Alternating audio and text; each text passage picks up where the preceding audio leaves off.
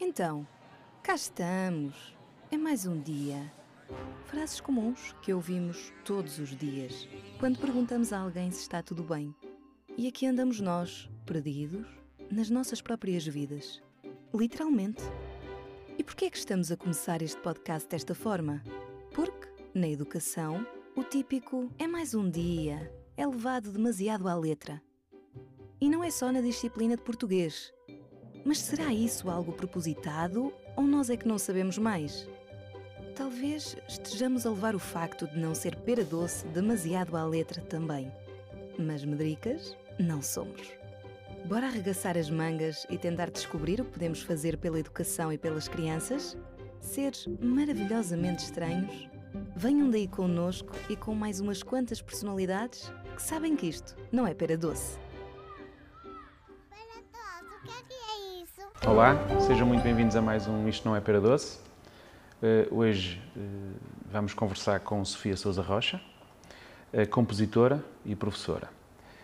estudou no Conservatório Carlos Gulbenkian, em Braga, onde completou o oitavo grau de violino e enverdou depois pela área de composição. Estudou com vários compositores de destaque na música contemporânea portuguesa e concluiu o mestrado de música sob orientação de António Pinho Vargas. O seu currículo como compositor é, é vasto, tem várias uh, colaborações e apresentações em festivais e em palcos de referência. Uh, e desde 2013 é docente do Conservatório de, de Música Carlos Gulbenkian de Braga. Uh, antes de mais, muito obrigado. Também gostava de agradecer o convite. Obrigada também. é um prazer poder falar uhum. sobre a nossa vida também enquanto docentes, enquanto Sim. professores, portanto... Sim, acredito que a maior parte das entrevistas que dá é mais sobre música. Sobre a parte da composição, obviamente. mas obviamente que tem uma componente muito forte também uhum. na minha vida. Ok. Uh, o que nos despertou a atenção foi o projeto desenvolvido entre uh, um, a Carlos Gulbenkian e o agrupamento de, esco de escolas de, de Massiminos, intitulado Música para Todos, em que se combinou ciência da computação é? com musicografia braille para levar a educação uh, musical a crianças invisuais. Bem, quando uma pessoa pensa em escola inclusiva, imagina logo uma série de desafios. Eu já me lembrei como é que se ensina muitas coisas. A, já, já, pensei sobre o assunto, mas realmente depois ainda vem esta questão da educação musical, que ainda deve ser bastante complexa. Uh, como é que isto apareceu, este desafio? Foi um desafio surpresa no início de um ano letivo, 2015-16, eh, quando de repente eh, eu era professora de formação musical de uma turma de quinto ano, que estavam uhum. a começar o curso básico de música no conservatório, mas uh, nas instalações do, da Escola Secundária de Massiminos, fruto do protocolo que tínhamos estabelecido nesse ano letivo Ensino com essa escola. articulado. Ensino articulado. E como é uma escola que é uma escola inclusiva, que tem, uh, que é o, é o, centro de referência na, no distrito para para o ensino uh, aos alunos cegos e tem alunos cegos de, de, em todas as, uhum. as, faixas etárias, podemos dizer assim. Também uh, recebeu um aluno cego no quinto ano no, a ingressar no curso básico de música. E, portanto, estávamos a começar não só um polo novo para o conservatório, com o ensino articulado e todos os desafios que isso pode colocar, que é começar algo novo num sítio qualquer, mas de repente também tínhamos um aluno cego na, na sala de aula, uh, não só eu, mas os meus colegas da orquestra e, e, neste caso, a minha colega de violino também, de repente tinham um aluno cego e tinham um mundo desconhecido à frente, porque a verdade é que mesmo durante a formação de docentes que nós vamos tendo, Sim. Como músicos, porque eu fiz a formação sempre como músico, uh, nunca nos tinha sido, pelo menos a mim, acho que é, Sim, na, na realidade o ensino superior é muito difícil falarmos alguma vez de que existe um sistema braille adaptado à música e, portanto, Sabemos que existe o Braille, não conhecemos muito bem o seu funcionamento, pelo menos a maior parte das pessoas. Sim. Quanto menos um, um, um sistema adaptado à música. Adaptado, que foi adaptado, aliás, pelo próprio Braille. O Louis Braille, quando uhum. inventou o sistema, também se interessava muito por música, era muito curioso. Um, e também conseguiu adaptar o sistema de pontos, de seis pontos, para uhum. uh, ter diferentes significações, tanto ao nível das letras, dos números, da música, uh, como também da matemática, que tem diversos símbolos diferentes. Sim, sim. E ultimamente também é adaptado à tecnologia, portanto, a própria Braille também se tem adaptado às novas realidades com a inserção de mais pontos na célula que significam outras coisas sob o ponto de vista da computação também. Eu, eu, não, eu não puxo muito, porque eu tenho feito a molha dela sobre o Braille e aquilo realmente implicava estudar. E acredito que quando encontrou um aluno invisual, não dominando essa. Sim. Um... Como é que foram os primeiros, as primeiras semanas? Foram, foram muito difíceis, na verdade. Por muito boa vontade que se tenha, é, um professor está habituado a dominar o assunto que, que o leva à sala de aula, Sim. não é? Está habituado a ter os recursos disponíveis e aquilo que vai ensinar e de repente, quando é confrontado com uma situação que desconhece, tem, sai da zona de conforto e de repente vai ter que estudar, não é? É, é, óbvio. Estudar onde? Não existe onde estudar. Um, eh, na verdade, foi tudo de uma forma autodidata, aquilo que eu fui fazendo. Uhum. Um, em França existem alguns cursos de musicografia braille que são extensíssimos e caros também, pois. mas em Portugal não existe nada e há, há, a geração, a última geração que sabe musicografia braille está agora na casa dos 60, 70 anos, a maior uhum. parte das pessoas, porque estudaram nos antigas, antigos colégios que tinham essa, esse ensino também eh, da musicografia e entretanto houve aqui um vazio de muitas décadas em que uh, só se está quase a retomar agora este interesse outra vez para dar oportunidades a todos os alunos de aprenderem música. E lá, e lá no agrupamento tinha alguém que dominasse? Tinha um professor, que é o professor Leonardo Silva, que sabia que existia, porque ele próprio também, sendo cego, uh, também tinha uh, tido essa...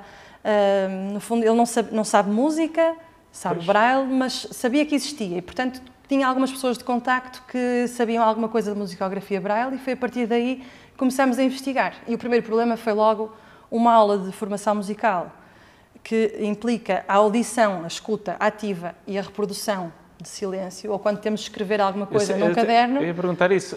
Eles, eles usavam as máquinas. No início usavam uma máquina de escrever, que, que, que, faz um barulho tremendo, e portanto, nós, quando estamos a tentar uh, que o aluno ouça com, com penetração e escreva, o barulho da máquina a escrever era insuportável, era tá, tá, tá, tá, tá, tá, tá. Portanto, este, este barulho, quando estamos a tentar fazer um exercício de silêncio, realmente foi logo, pois. isto não, não pode ser, deve haver uma forma mais, mais silenciosa de o fazer. E foi aí que começamos a, a tentar procurar que softwares é que existiam, que equipamentos é que uhum. existiam.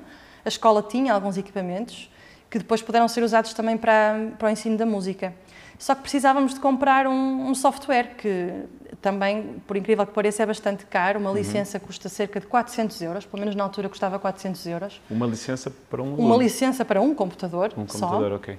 E, Exato. portanto, foi a Escola Secundária de Massiminos que adquiriu uma licença para o seu gabinete, onde tem a impressora Braille, portanto, onde faz também a impressão das partituras e dos textos.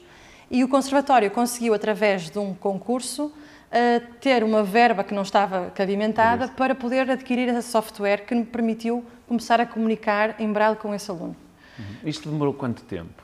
Uh, foram alguns meses. Tivemos pois. alguns meses ainda de máquina de escrever e talvez, alguns no segundo período desse ano letivo, é que começamos a ter o computador na sala de aula uhum. um, com a linha Braille, que é uma linha que permite ler o ecrã, aquilo que está a passar-se no ecrã com pontos, Sim. portanto, com as células Braille em relevo.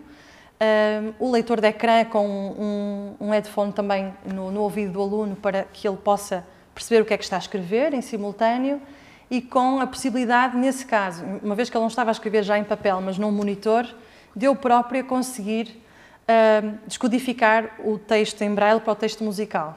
Portanto, eu não sabia braille, ainda hoje não sei, sei algumas coisas do Sim. código, sei como funciona, mas a verdade é que precisávamos de um estudo profundo, de, eu diria, de anos, para conseguir dominar na perfeição essa obviamente, linguagem. Obviamente. E, e o, o, próprio aluno para musicografia braille? Para, para aprender, é, não é? Um, Quem, o desafio também era outro. Como é, como é que era, como é que ele podia aprender? Quem é que o podia apoiar nisso? Na verdade, não tínhamos recursos uh, humanos disponíveis para isso e é muito difícil arranjar uh, recursos humanos de pois.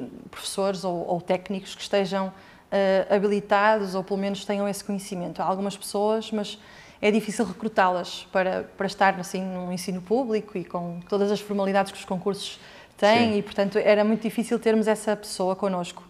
E por isso foi mesmo um, foi um, esforço depois de uma equipa que começamos a tentar perceber, a estudar, uhum. lá está, a experimentar, a imprimir partituras com a ajuda dos professores de educação especial. Aprender.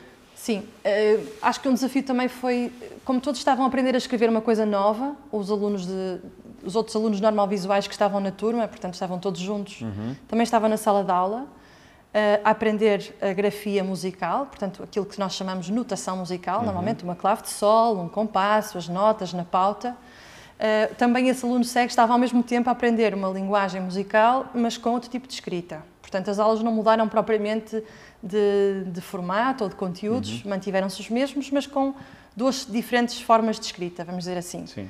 Agora, a maior dificuldade que eu tive enquanto docente, que nunca tinha tido essa experiência de ter alunos cegos na, na sala de aula, foi um, a nossa tendência natural para, para o escrever no quadro e, ou ter uma projeção e apontar e dizer estão a ver este a ver, exercício, claro. e risco e faço um apontamento para aqui, outro para ali. Isso tudo teve que ser mudado, porque Pois. quando temos um, um cego na nossa, na nossa sala de aula, temos que o contextualizar.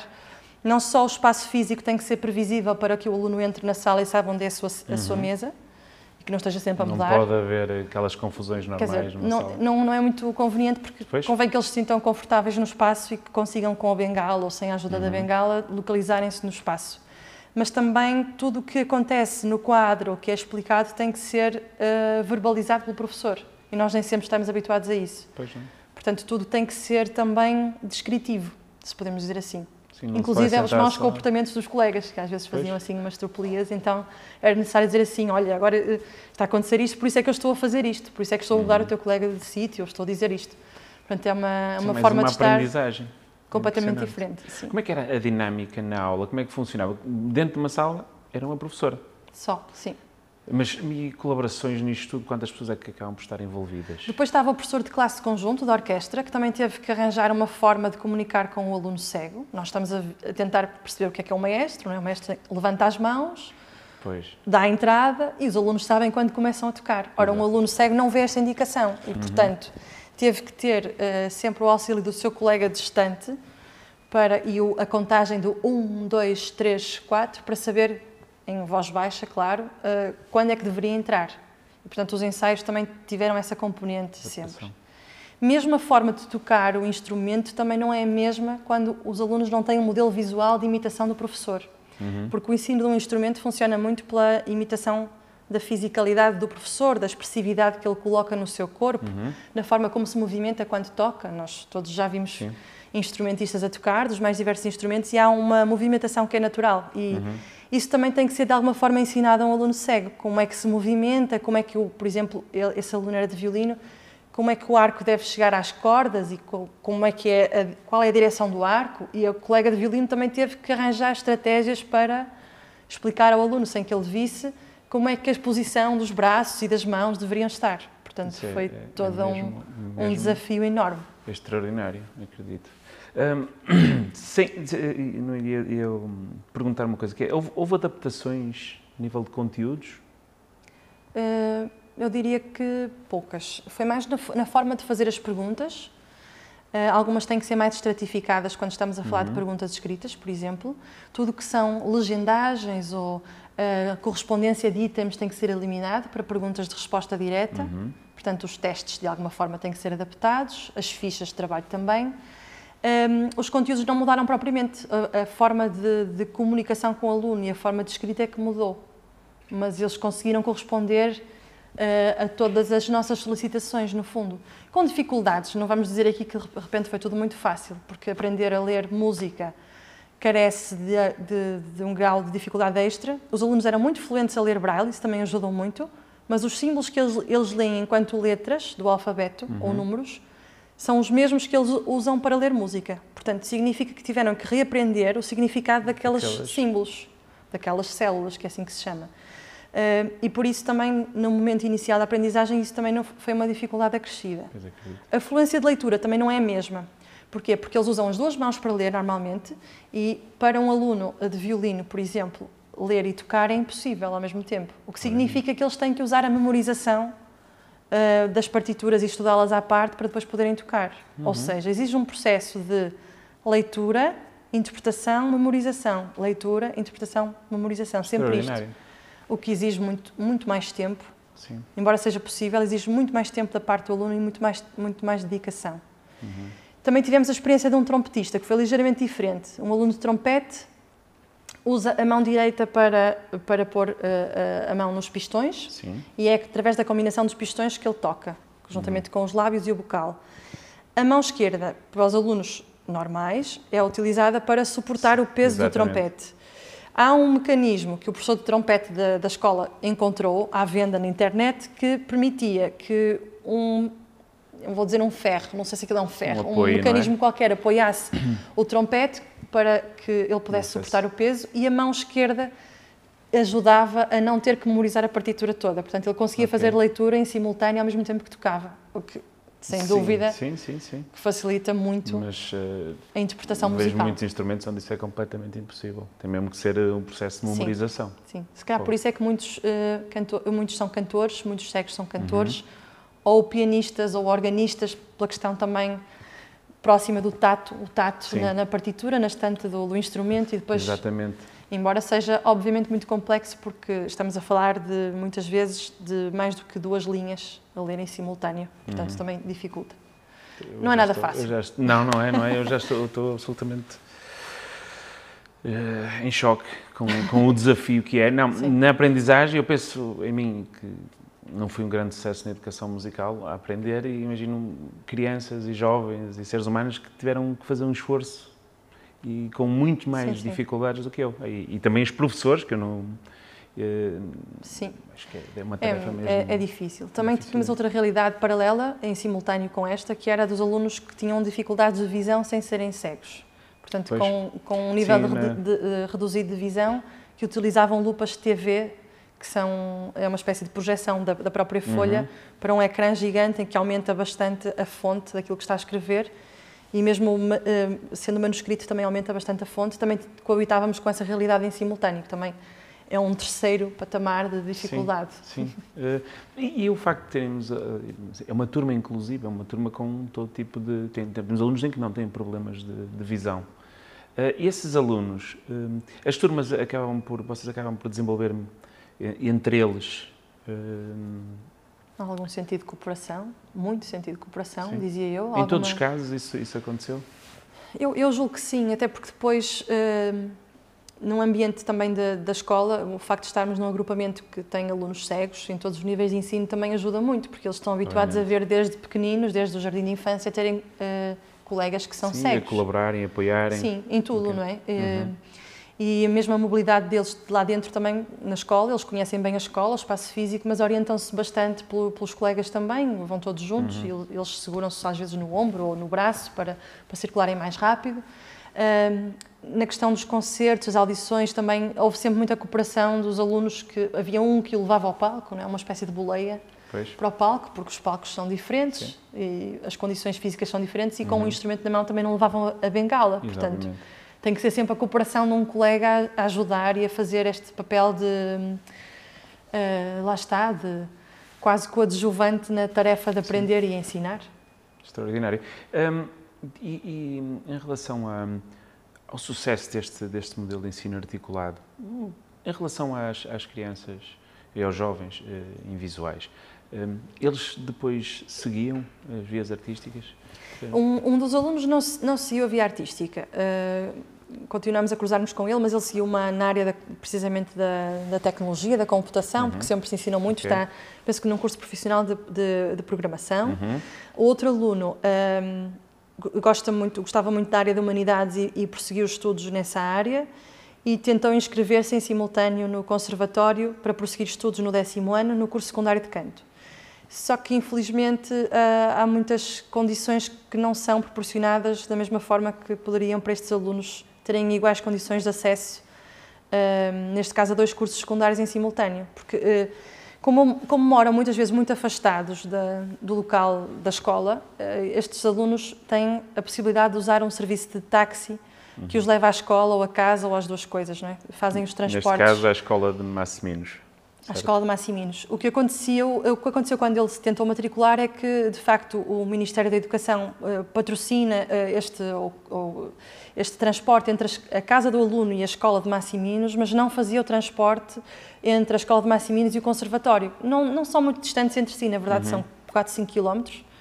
Mas como era um curso supletivo, ou seja, em regime supletivo, um curso que, ehm, que é de frequência facultativa, eh, o aluno não, pôde ter a- a- não teve a possibilidade de se matricular, ehm, precisamente porque não tem condições económicas para que os pais o transportem Sim. também. E não também- houve forma de dar a volta e não houve forma de dar. burocracia. Exatamente, há uma burocracia, uma, um entrave. A escola queria, queria ter o aluno no secundário, neste momento já teria terminado o décimo ano e iria Pois. prosseguir estudos com certeza, mas foi, no fundo, impedido por, por razões logísticas, não é? Portanto, também é com muita pena que, de repente, todo o nosso investimento dos últimos seis anos qualquer, qualquer que- jovem que tivesse mais meios familiares.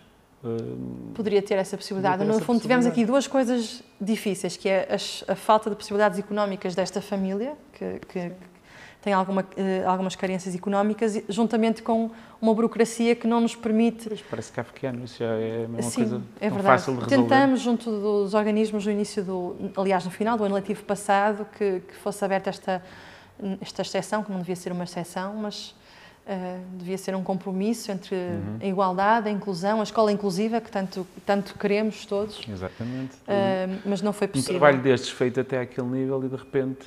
Sim, bloquear. é muita pena, por acaso. É, verdade. É. Para terminar este tema ainda, hum, como é que foi a adaptação durante a pandemia? Eh, Eu, eu tinha um um dos alunos, ehm, tive durante o tempo da pandemia, precisamente, numa disciplina que se chama Introdução às Técnicas de Composição.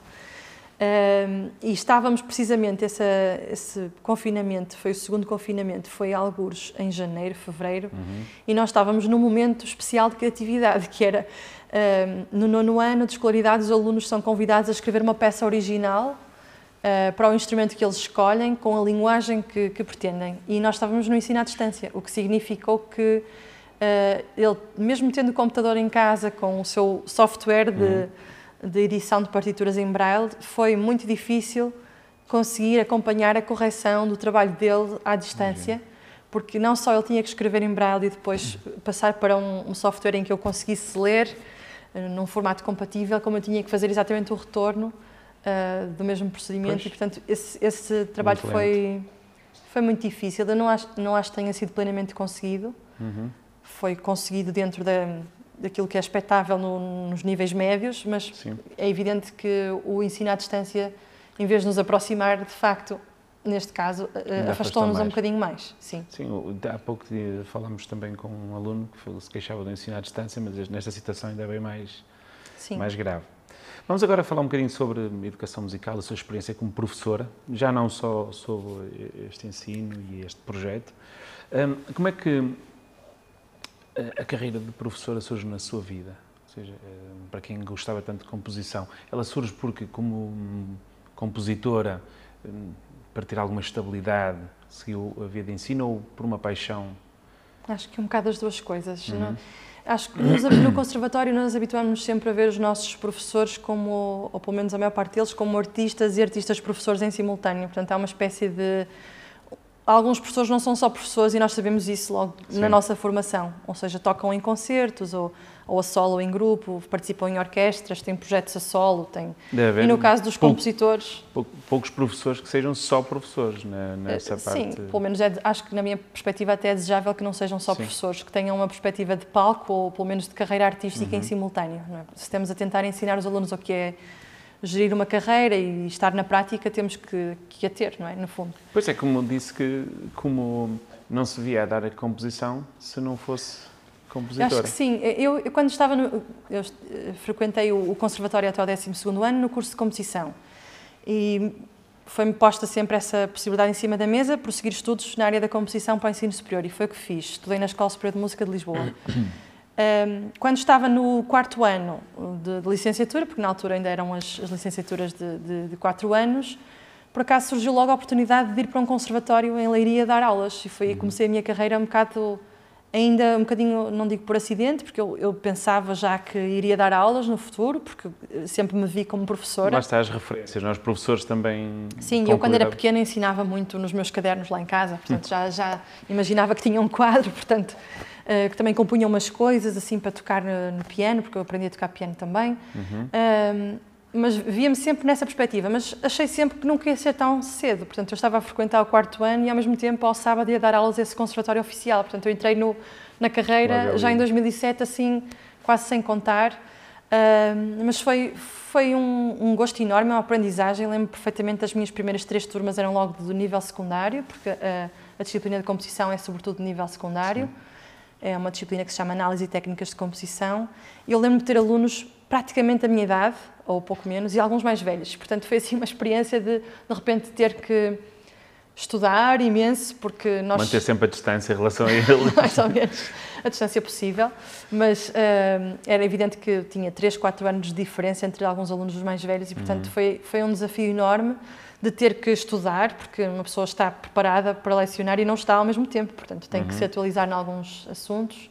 Depois, a partir daí, fui para, o, para um mestrado via ensino, portanto, tudo se tornou mais natural e, claro. e, até chegar ao Conservatório de Braga, onde estudei uh, como professora, já tinha 5 ou 6 anos de, de, serviço na altura e, portanto, nunca me vi de outra maneira. Mas a verdade okay. é que conciliar as duas coisas continua a ser extremamente desafiante e eu, difícil. Eu ia perguntar isso. Alguém que é compositor tem que imagina-se um trabalho absorvente e de repente para as aulas, eh, planear as aulas, eh, trabalhar com os alunos que exigem muitas Sim. horas, se isso não, não gera quebras ou se por outro lado até mantém mais... Depende das alturas já, e também depende dos projetos, diria eu, porque, eh, por exemplo, durante este ano letivo estive a, a compor algumas peças de cariz pedagógico, ou seja, o objetivo era ter peças originais para alunos de conservatório. Uhum. Então, até foi interessante estar a partilhar algumas coisas com os alunos quase em direto, à medida Sim. que ia compondo.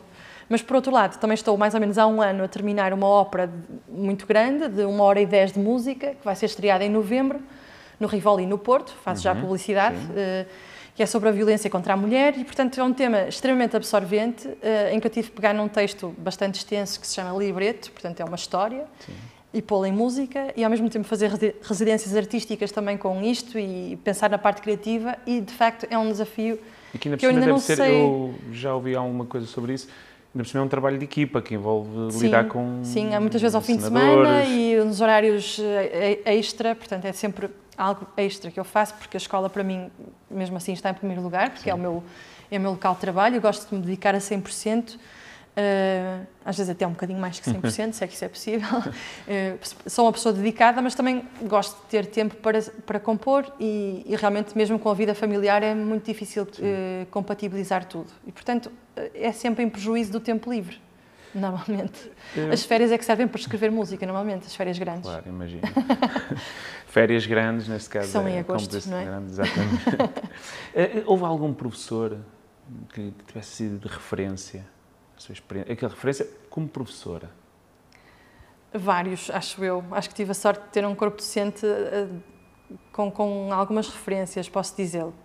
Uh, desde logo o meu professor de composição, que é o Paulo Bastos, que agora é meu colega no conservatório também, foi, obviamente, eh, foi meu professor de introdução às técnicas de composição no oitavo ano. No fundo, foi a partir daí que me despertou Sim. o interesse para a composição. É alguém, eu quero ir para a composição depois de ter aulas Sim, com e o curso tinha acabado de abrir. O curso abriu Sim. em 2000 e eu entrei em 2001 nesse curso secundário. E por isso foi, foi de facto, o, o professor Paulo Bastos que, que despertou esse interesse, essa possibilidade. E, e durante o, o, secundário foi um professor absolutamente inspirador pela. Uhum por, por, tudo, não é? pela envolvência que nós tínhamos com o curso. Nós também uh, trabalhávamos uh, música eletrónica, que era uma coisa completamente distante daquilo que uhum. uh, normalmente os alunos fazem no, no, num conservatório. Portanto, éramos uma espécie de, de nicho ali dentro da, da escola, que trabalhávamos em computadores, com sequenciadores, gravação. Portanto, nós éramos assim... Não havia uma certa estranheza por parte dos professores mais uh, Sim, clássicos? claro que havia, não é? De repente o curso começou em 2000, no meio de um conservatório que é essencialmente performativo, com orquestra, com instrumentos antiquíssimos, não é? No fundo,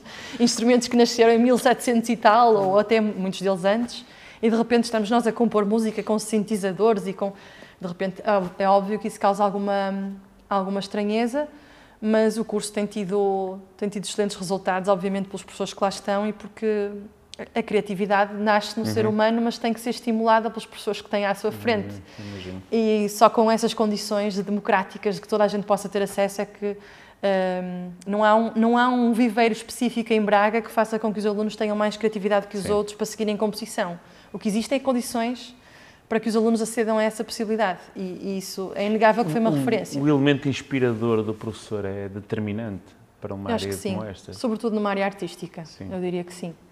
Ao mesmo tempo, também há professores da formação geral, os chamados formação geral para nós, uhum. que também são muito inspiradores e, e Uh, nós tínhamos um corpo docente muito estável, na altura em que eu era aluna no conservatório, de professores já, assim, os, os nossos professores dinossauros, que claro. já estavam lá há muitos anos, como nós brincamos.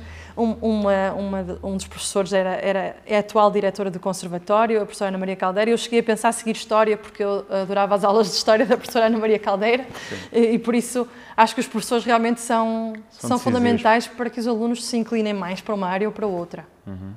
Como, como é que é ensinar composição alunos de sétimo, oitavo e nono ano?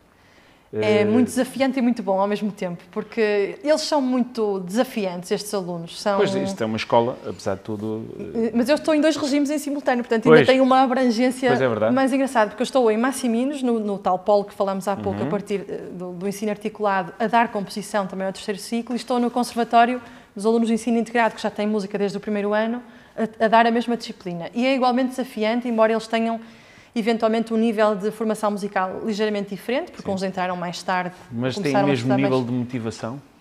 Um, eu, eu, ia perguntar se um grupo, por exemplo, na, na Carlos Gulbenkian, destaca... são, já, já me disse, não são seleção, são, fazem seriação. Eh, ao fazer a seriação, eh, se não será um grupo mais... Sim, eles começaram a estudar música há mais tempo. Pois. Logo por isso tem uh, uma tem, digamos, um estofo musical mais, mais confortável quando chegam ao sétimo ano. Os alunos de Massiminos, regra geral, começam a estudar música no quinto ano, portanto ainda estão a aprender um mundo novo, não é, na verdade. Mas a verdade é que eles olham para as coisas com uma determinada paixão e quando nós temos, somos apaixonados a falar sobre... Sim até a música de, da Renascença, vamos Sim. dizer assim, um, um, século muito distante, século XVI, por exemplo, século XVII, uhum. por, por, hipótese. Se nós falarmos isso de forma apaixonada, os alunos também vão, vão, vão entrando também neste, uh, neste ambiente e às vezes mostramos coisas mais radicais, coisas mais exploratórias do século XX, XXI. Sim. E este contraponto de ideias totalmente distintas também acaba por promover uma espécie de fervilhar de ideias na cabeça daqueles uhum. alunos. E não, eu não sinto muita diferença na forma de lecionar, mas de facto uns, uns têm mais bagagem do que outros e depois, no fundo, fazem perguntas um bocado diferentes pois. entre os dois, entre os dois, uh, os dois sítios, as duas formas de, de, regimes de frequência, mas a verdade é que, no geral, eles são muito curiosos, gostam de, de trabalhar por, por uh, métodos de projeto, portanto, há uma ideia, e a partir daqui vamos, vamos seguir, uhum. gostam de debater. Este ano, por exemplo, falamos sobre a igualdade de género no campo musical, eh, o acesso às orquestras, o, porque é que há mais homens do que mulheres na, na, em determinadas áreas, porque é que há mais maestros do que maestrinas. E suponho eles... que também seja pela. Tem um tema, suponho que seja pelas mesmas razões que em todas as outras áreas, não é? Sim, é, é engraçado, mas em algumas ainda é mais preconceituoso do que ah, é? nas áreas em geral, portanto. É, é, engraçado tentar desmontar essas, essas questões e Ótimo. falamos inclusivamente das provas cegas que agora estão na moda com o The Voice e concurso do género, não é? Eu ia lhe fazer uma pergunta também sobre isso. Pode fazer. não, mas já vamos lá, eu estava a achar piada vocês com esta questão da... Até vou fazer, estes, estes concursos, estes concursos agora, generalização de concursos de talentos, isso, isso é bom, é mau para quem ensina música? Acho que faz tudo parte. É. Uh, a música tem muitas tem muitos âmbitos diferentes. Nós uh, vamos, se calhar, uh, tendo um bocadinho o efeito da Voice e outros concursos em alguns momentos específicos do ano letivo, que é, por exemplo, no, no momento em que os alunos querem começar a aprender a cantar, a uhum. estudar canto. Uh, e às vezes há alunos que aparecem sem formação uh, consistente do ponto de vista da formação musical para níveis mais avançados, com o objetivo de dizerem eu tenho, tenho voz, tenho voz, quero começar a ter aulas de voz. Só que quando estamos a falar do ensino especializado da música, que é o que estamos a falar aqui, é necessário ter uma ter uma, uma formação musical mais sólida para ingressar num nível de ensino mais uh, avançado. Portanto, temos esse efeito de eu sei que canto bem, gostava de aprender, mas a nossa escola não é um sítio para, para fazer isso, não é? Quer dizer, claro que se aprende a, a cantar, mas tem, tem que haver uma formação básica uh, em primeiro lugar, ou pelo menos, mesmo que seja de foro particular, tem que haver uma, uma formação consistente para permitir ingressar exato, nesse nível exato. de ensino. Agora, é evidente que há alunos que vão um bocadinho também à procura de estudar canto quando são mais novos, por influência desses concursos. Sim, sim. E está tudo bem, não, okay, não nada contra, não é? Mas, mas, isso não cria um certo problema, porque a maior parte destes concursos eh, procuram ou prometem aquela ideia da estrela, não é? Como é que, ou seja, a música como um acesso à ideia de sucesso e de estrela também não tem mal nenhum, mas, e é uma realidade para muitos músicos. Mas vocês querem ensinar composição? E na, na verdade ou composição no, no, seu caso ou, ou a outra, cantar ou, ou o que for, outra, um mas eh, muitas dessas vidas são vidas em que se realizam profissionalmente mas ninguém as vai reconhecer na rua. E isso não cria uma um desvio até de interesse ou Uh, eu acho que depois quem está num, num, conservatório a estudar com o objetivo profissional de ser, de ser músico profissional, já seja em que área for, acho que já tem uma noção de que uma coisa é ser uma estrela do star system da, da, música pop, rock ou outra, Sim. e outra coisa é ser eventualmente uma estrela dentro do campo da música erudita, vamos dizer assim, é um termo que é, é um bocadinho, é bastante redutor e até Sim. elitista, uhum. mas normalmente as pessoas falam da música clássica como sendo pois. uma coisa assim extra. Acho que nós estamos um bocadinho fora desse sistema, e, portanto... Uh, eu, há, há, pouco citou, uh, estudei uh, com o António Pinho Vargas, mas se perguntar à generalidade das pessoas quem é o António Pinho Vargas, se calhar só algumas pessoas que ouviam jazz nos anos 80 é que no reconhecem caso. o nome sim, sim, como sendo um músico jazz, mas a verdade é que ele depois estudou composição e tornou-se um compositor de grande relevo no, no panorama uh, português e, e não fase, só. Eu lembro-me que de o ver em miúdo na televisão, muitas vezes. Exatamente. E, e mesmo agora, agora, há alguns anos, há uns 10 anos, gravou alguns discos a solo em que está a tocar piano. Portanto, é uhum. essa por, exemplo, por acaso é um exemplo paradigmático de alguém que é mais conhecido dentro do meio, mas que no meio da música clássica é mais conhecido por ser compositor. Pois. E não pela sua vertente de jazz, se pois, posso tentar explicar sim, assim. Sim, sim. Eu acho que somos um bocado, eh, não vou dizer imunos, mas que não, não se liga assim tanto a essa okay. questão do que é que é ter sucesso e ser reconhecido na rua. Pois. Não, Porque, na verdade, isso não Eu, eu não tenho a certeza, muito. acho, acho que isso faz sentido. O que eu estava a perguntar se vocês agora devem ter muitos mais alunos. Há, tantas famílias que promovem, colocam os filhos a ter aulas de, ainda novos de piano, de guitarra. Sim, quer em escolas privadas, embora é? agora já haja mais oferta no ensino público, aqui em pois. Braga, pelo menos. Mas é normal que cheguem escolas. agora mais alunos à, àquela School Bank, mais candidatos sim. já, e a saber já com algum nível de... Sim, também é verdade que sim, porque eh, na verdade também há muitas escolas privadas que vão potenciando também esses candidatos ao e, conservatório. E o que eu estava a dizer é que achava que, se calhar, muitos destes públicos que começam a chegar já vêm muito formatados com esta ideia do que é ser músico. Isso também se vê na escolha dos instrumentos, porque normalmente quando se dá a escolher o instrumento que o aluno pretende seriar em primeiro lugar como sendo o seu instrumento de eleição, uhum. se calhar muitas pessoas e muitos pais respondem Sim. logo piano, guitarra, canto e depois se calhar vem o, o violino e, ah, e depois os últimos instrumentos a serem escolhidos são aqueles que não se conhecem tão bem. É, é, é o fagote, é a tuba, é a viola, pois. que é a viola d'arco, nem sequer é a viola guitarra. E, portanto, são esses pais. são os últimos, mas tem a ver tudo com uma, no fundo, uma falta de informação, claro. de, de, cultura no geral. Eu não vi é? isso ainda no, no The Voice, fagote. O que é que vais Sim, tocar? quem é que vai tocar fagote? Sim, é verdade. um, e, Estamos, estamos a aproximar-nos do final. Eu gostava de fazer aqui duas, duas perguntas. Uma tem a ver com aquela questão da, das aulas de composição, há um bocado depois de um salto. No final do nono ano, todos os alunos têm que uh, escrever uma peça, certo? Tem que compor. Tem que compor sim, uma peça sim. e apresentá-la. Sim, uh, são escolhidas as peças que estão mais bem conseguidas, no fundo, uhum. e que são mais uh, facilmente execuíveis, digamos assim. E nós tivemos um concerto, temos um concerto anual, com as peças do nono ano e são estreadas normalmente 15, 16 peças por ano, num universo de cerca de 60 peças. Portanto, são selecionadas as peças que estão melhores, não é? Não necessariamente em termos académicos, mas em termos de performance.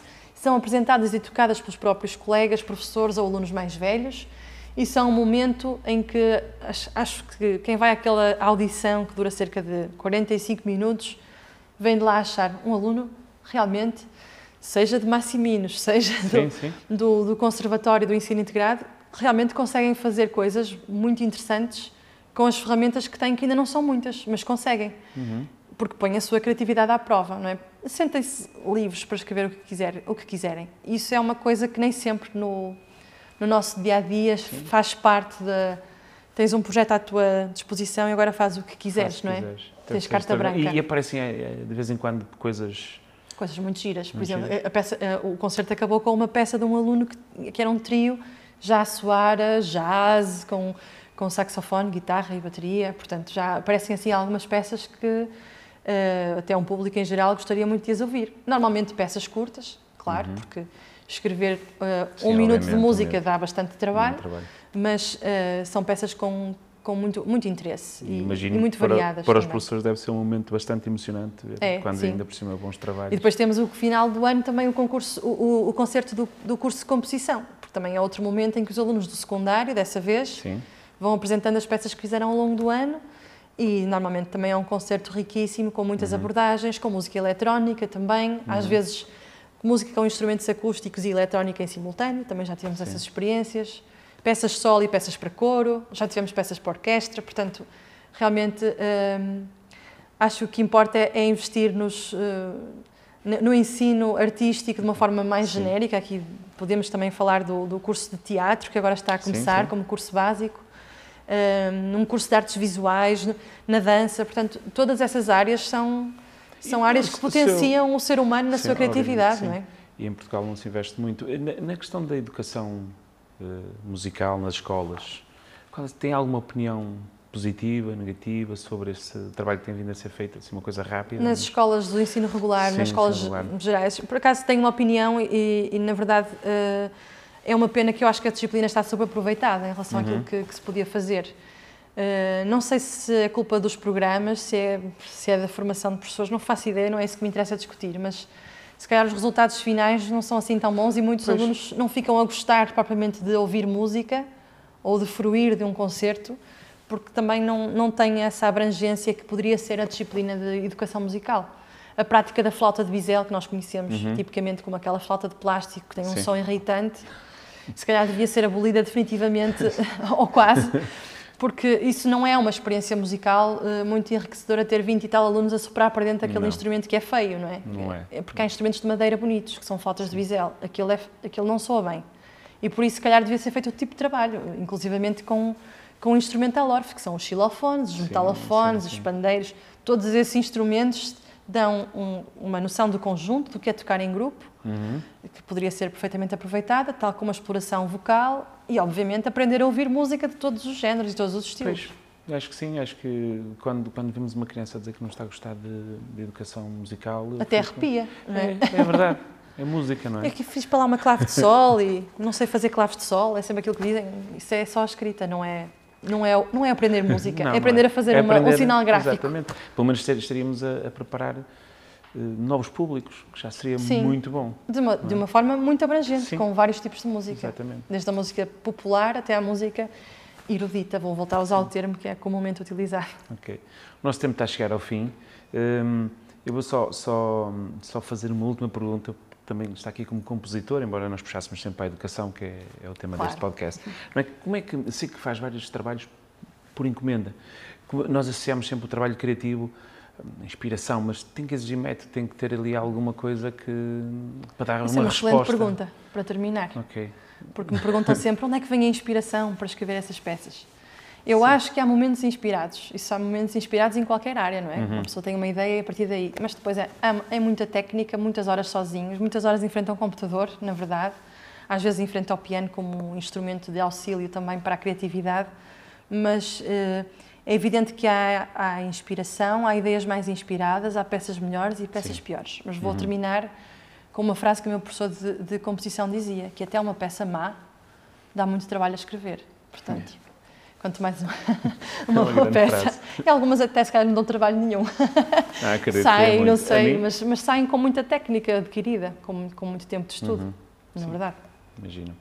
Muito obrigado por ter, eh, por ter Muito obrigada, foi um gosto. Connosco. Foi um enorme gosto. Foi um, gosto, obrigada. Adeus. Quanto a nós, até o próximo programa.